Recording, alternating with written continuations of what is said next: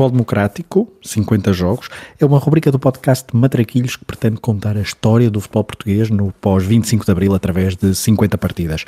Até ao 50 aniversário da Revolução, vamos por ordem cronológica, revisitando jogos e protagonistas que, com as suas histórias, contam a narrativa do futebol democrático. Grandola Vila Morena bola para Portugal, vai Éder, vai Éder, vai Éder, vai Éder, chuta, chuta, chuta! Gol! Gol!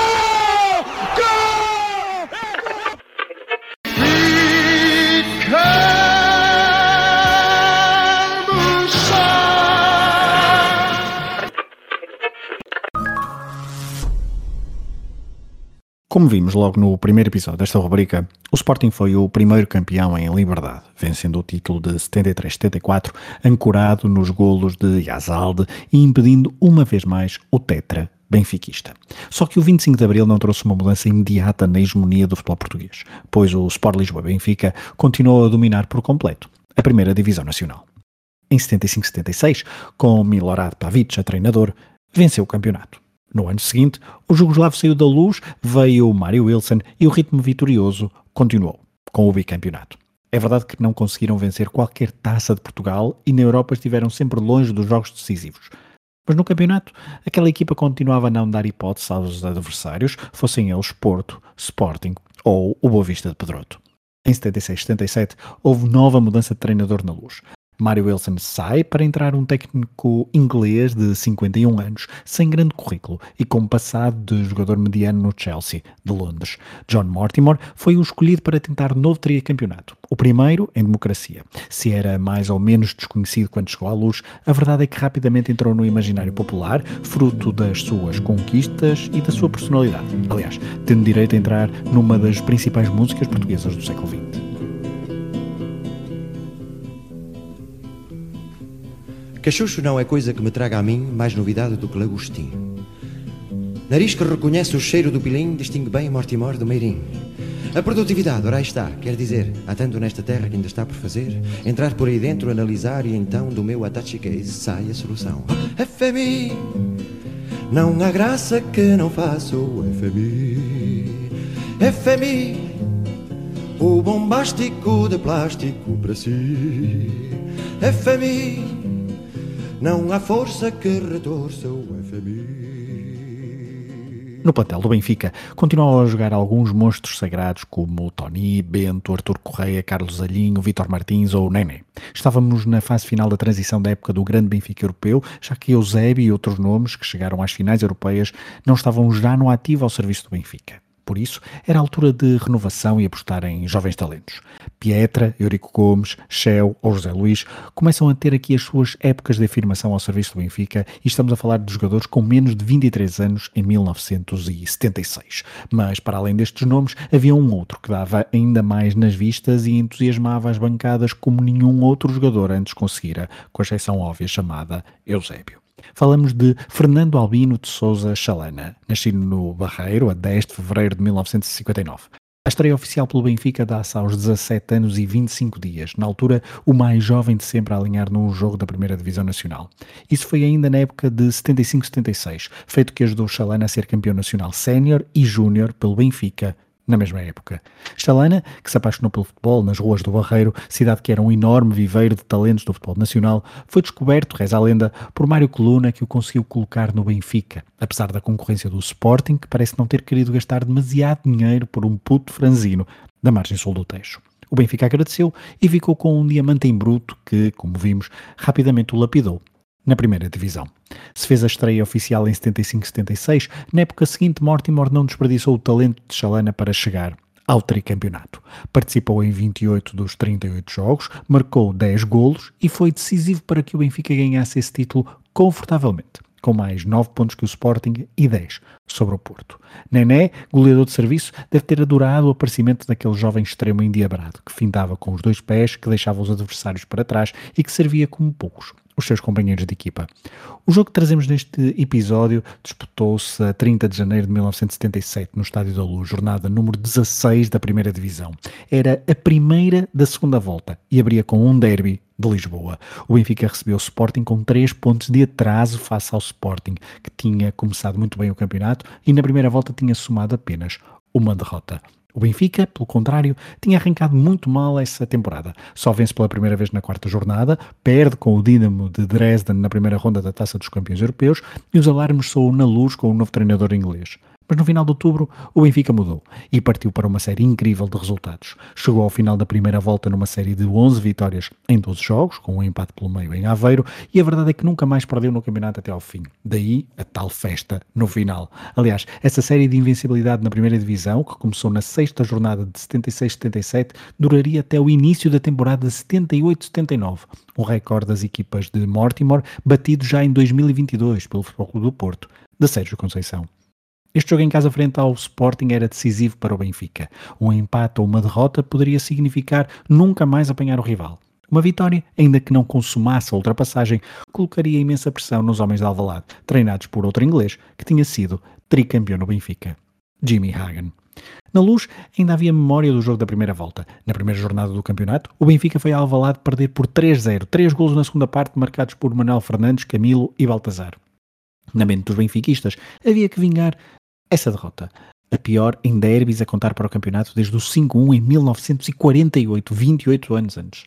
Como dissemos há pouco, o Benfica vinha embalado e Fernando Chalana já tinha sido decisivo num jogo difícil nas Antas, contra o Porto, agora de Pedroto, também selecionador nacional à época, que já se tinha enamorado pelo jovem virtuoso do Barreiro, tendo convocado Chalana para a seleção nacional ainda em 1976. No jogo das Antas, vitória por 1-0 do Benfica, com um golo madrugador de Fernando Chalana, numa tarde de muita chuva, em que o pequeno genial desequilibrou a favor dos encarnados e deixou o Porto, ainda em janeiro, fora da luta pelo título. Na luz, então, perante o eterno rival Sporting, Chalana voltou a ser titular e os adeptos do Benfica estavam confiantes, até porque a balança histórica pendia para o lado da casa. A última vitória leonina na luz datava de 1965 e anterior a essa ocorrer em 1954. Os derbys na luz para o campeonato eram um pesadelo histórico para o Sporting. E nem mesmo a experiência de Jimmy Hagan ajudou a turma verde e branca a preparar-se para o duelo decisivo no campeonato de 76-77. Voltamos a recorrer ao Diário de Lisboa e à pena do jornalista Neves de Souza que abriu desta forma a crónica no, do jogo no dia seguinte.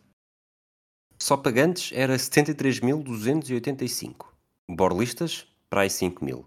Polícias e ladrões, militares e ociosos, vendedores de sandes e bombeiros faziam o resto da moldura o número a atingir a meta insólita, 80 milhares na luz, para alinharem na festa de Chalana. O pequeno genial, que, à semelhança do que fizeram no Porto, chegou e sobrou para desbaratar completamente uma tímida defesa verde.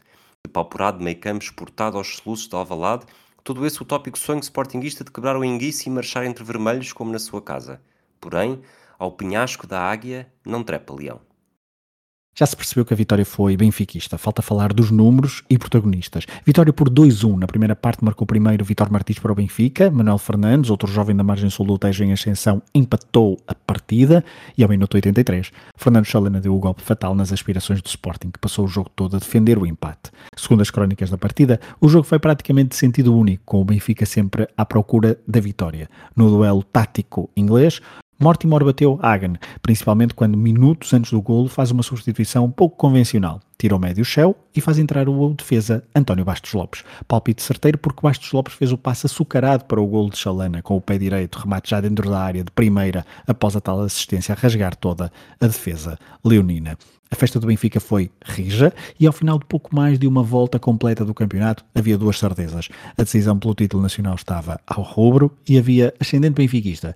E o jovem extremo de 17 anos, de seu nome, Fernando Chalana, era então já uma certeza e o novo ídolo do Estádio da Luz. Aliás, Neves de Souza termina desta forma a sua crónica do jogo entre Benfica e Sporting em 1977.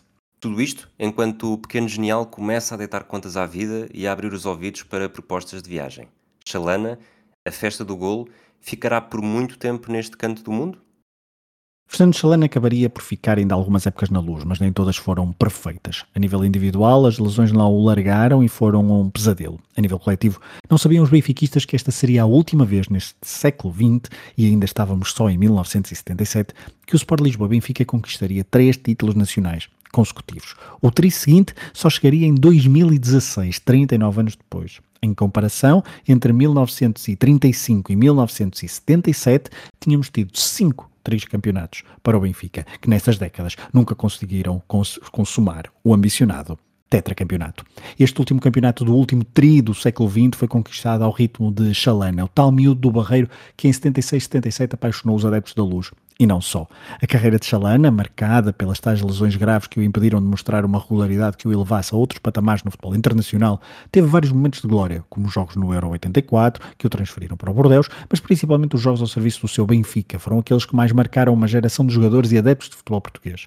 Foram mais de 300 jogos ao serviço do Benfica, em duas etapas distintas e sempre marcadas por lesões e polémicas com uma ex-companheira que virou protagonista à procura da fama. É impossível não associar o nome de Anabela à carreira do pequeno genial que, recorde-se, conquistou seis campeonatos nacionais, três taças de Portugal e só faltou a glória europeia para rivalizar com a geração de 60, mas afinal contra o Anderlecht não correu bem para o Benfica e ele já não estava nas melhores condições físicas no final dos anos 80, nas épocas das finais perdidas da Taça dos Campeões Europeus. Em próximos episódios, Chalana voltará a ser falado mais vezes, porque é impossível fugir ao maior talento do futebol português a aparecer a seguir a Eusébio. E isso foi notório quando, a 10 de agosto de 2022, o país desportivo parou para render homenagem ao pequeno genial nascido no Barreiro, num luto nacional, só comparado a nível esportivo. A Eusébio da Silva Ferreira. Vamos então à ficha de jogo. 30 de janeiro de 1977, domingo, Estádio da Luz, Lisboa, Campeonato Nacional da Primeira Divisão 76-77, jornada número 16. O árbitro foi o português Mário Luiz. Benfica Sporting. O Benfica, treinado por John Mortimer, alinhou com Bento, Pietra, Eurico Gomes, Alberto, Carlos Alinho, Shell, Vitor Martins, José Luís, Chalana, Nené e Nelinho. Entraram no decorrer da segunda parte Tony para o lugar de José Luís e António Bastos Lopes para o lugar de Shell. Do lado do Sporting, treinado também pelo inglês Jimmy Hagan, Conhé era o guarda-redes, Augusto Inácio, Fernando da Costa, José Mendes, João Laranjeira, Walter Costa, Baltazar, Marinho, Manuel, Samuel Fraguito e Manuel Fernandes. Este foi o 11 inicial que Jimmy Hagan escolheu para este derby em janeiro de 77. Entraram ainda Palhares e Vítor Gomes para os lugares de Marinho e Walter Costa. Resultado final: Benfica 2, Sporting 1, marcou o primeiro Vitor Martins ao minuto 22, para o lado de, do Benfica. Do lado do Sporting empatou ao minuto 35 Manuel Fernandes e, na segunda parte, minuto 83, Fernando Chalana fez o 2-1 final para o Benfica. Benfica!